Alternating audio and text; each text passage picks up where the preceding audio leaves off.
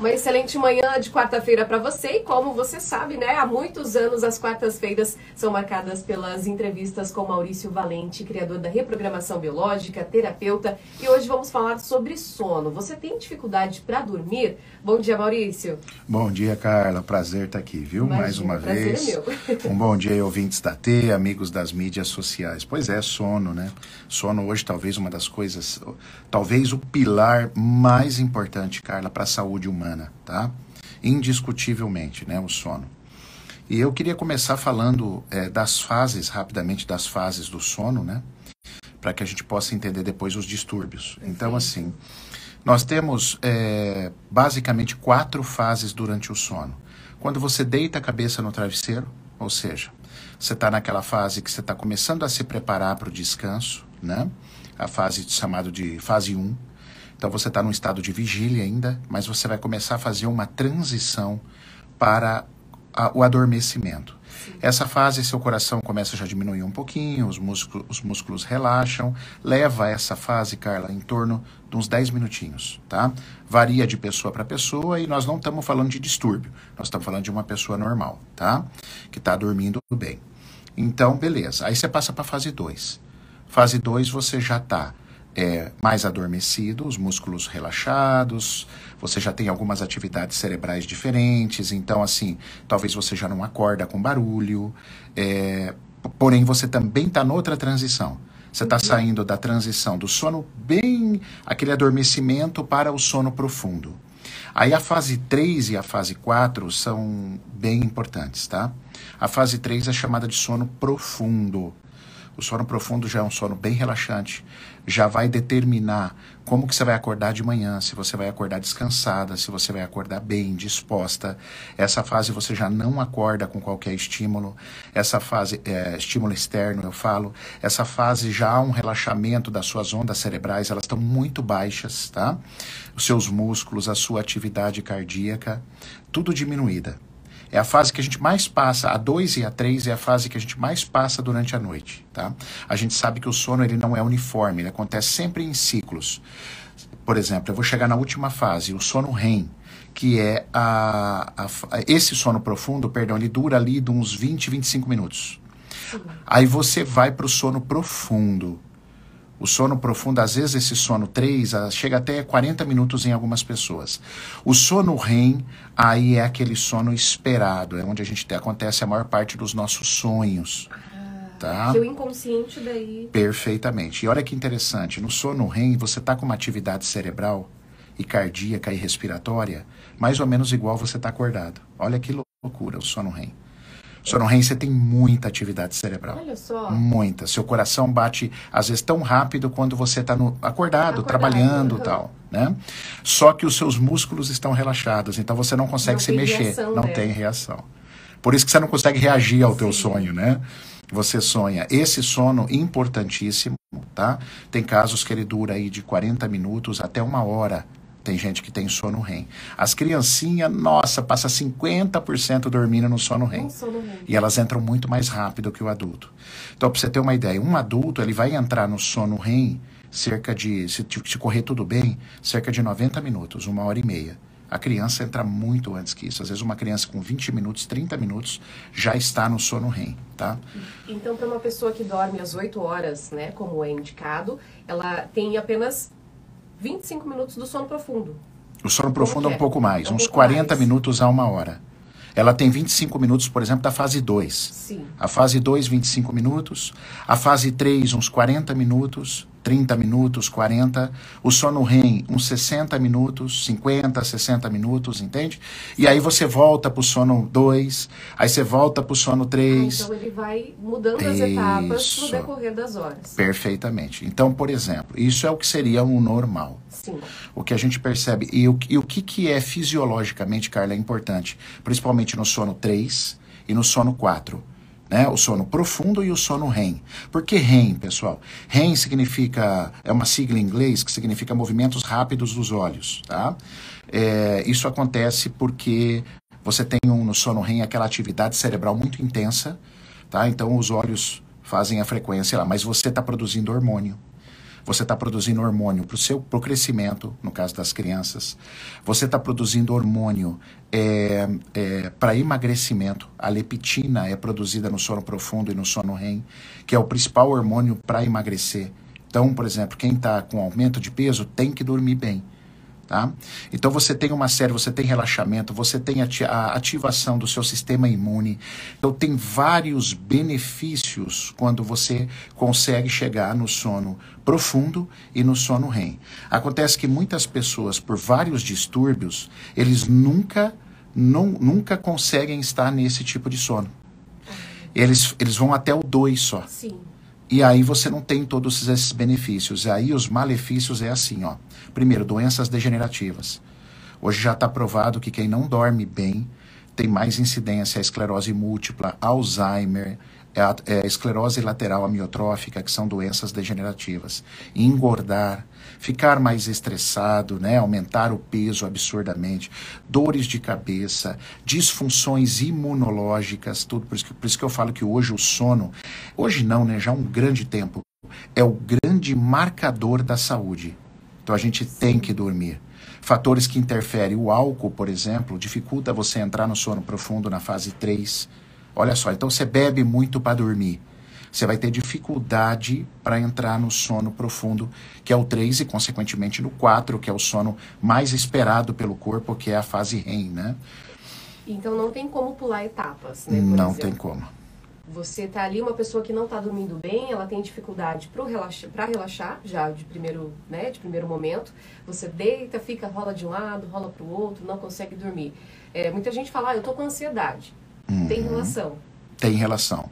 Porque uma das coisas que atrapalha o sono, entre tantas, é a preocupação, cara. Sim. É a pessoa botar a cabeça no travesseiro e ela já está pensando o que, que ela vai fazer amanhã para solucionar um problema, ou o que, que ela vai fazer no final da semana, no resto da semana. Isso é gravíssimo, assim. A hora de dormir é sagrada. Você deveria deitar e fazer é, uma, uma terapia de presença, né? Por exemplo, a Sara, que teve aqui algumas vezes, trabalha com a terapia Mindfulness, né? Que é um caminho através da respiração, de relaxamento, que faz o quê? Faz você se aterrar no presente. Você deveria estar prestando atenção no travesseiro, no conforto da cama. No seu corpo, no relaxamento ali, realmente, né? Se você está deitado com um companheiro, com uma companheira, é, sentir o corpo dela, tocar, deitar.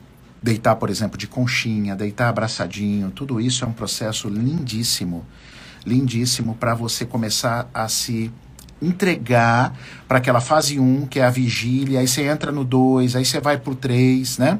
Só que o que, que acontece tecnicamente? A pessoa não desliga. Sim. Os problemas são tantos e ela fica naquilo, aí ela não entra no sono profundo, aí no outro dia ela tem que trabalhar. A vida continua. E acaba querendo, eh, querendo ou não interrompendo uma dessas fases, né? Porque Perfeito. quando você está no sono profundo, o despertador toca e dá aquela preguiça, aquela moleza exato, Exato. Aí você não consegue passar os ciclos que deveriam passar no sono profundo, que você deveria entrar, né?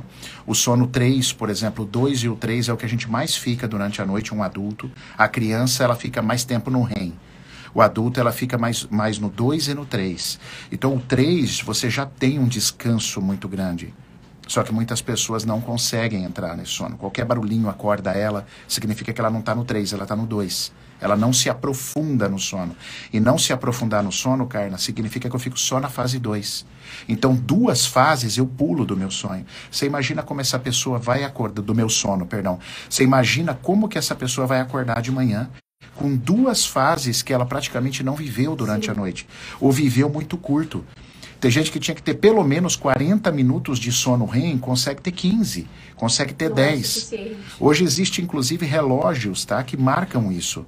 Tá? Você tem relógios que você põe com um aplicativo de celular, eles conseguem perceber sua atividade elétrica do corpo, sua atividade muscular, para determinar o quanto você ficou numa fase de sono. Tem relógio que faz isso, hoje é relógio barato barato, não é relógio caro não, que você pode dar uma monitorada. Mas acima de tudo é entender os fatores pelo qual você não está aprofundando, porque isso é grave.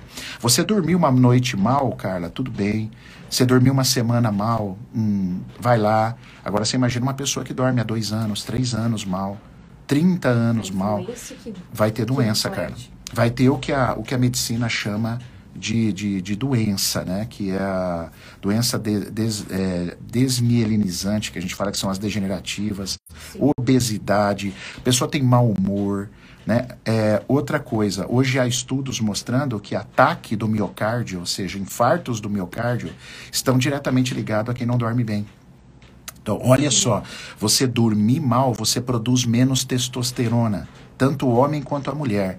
E a testosterona, entre as 400, aproximadamente 400 funções da testosterona, uma delas é proteger o miocárdio. Uma delas. Então, quer dizer, se você dorme mal, o homem e a mulher não produz testosterona. Então você aumenta o risco de infarto do miocárdio. Então você que está me ouvindo aí, uma dica, meu, se você não está dormindo, é, tá, eu posso apelar para remédio? Tá, você apela para remédio, mas não é a solução, né? Você tem que entender porque o remédio traz um monte de consequências colaterais para você. Então, o ideal é você procurar ajuda e entender por que você não dorme. Existem técnicas, existem exercícios. Sim, exercício físico ajuda demais. Pessoas sedentárias, é, já está provado também que dormem muito pior do que pessoas que se exercitam. Mudanças de hábito, a hora que você come, é crucial. A hora que você começa a apagar as luzes e diminuir as luzes da sua casa. Hoje as telas, principalmente. Nossa também, senhora, são luzes celular, falsas, né? A televisão, né? Muita gente fala, ah, eu só consigo dormir com a TV ligada. Nossa senhora. Já vai ter problema, Já porque problema. A, as televisões, só para você ter uma ideia, elas são. Eh, hoje as televisões emitem é o LED, né? Sim. O LED é uma luz terrível para o corpo humano. O corpo tem a sensação que está de dia.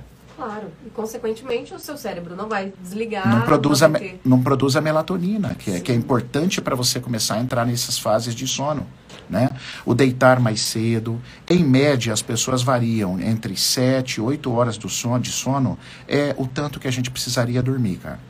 Mas isso em quantidade. Mas também a gente tem que pensar na qualidade. Qualidade de sono. Não adianta uma pessoa dormir 8 horas e não estar tá entrando nesses ciclos profundos, que é o 3 e é o ciclo 4 que a gente tem que entrar profundamente nesses sonhos, nesses sonos, né? E consequentemente nos sonhos. Perfeito. E as famosinhas sonecas, né? A gente acaba entrando uhum. também nesses ciclos. É, quatro não, fases.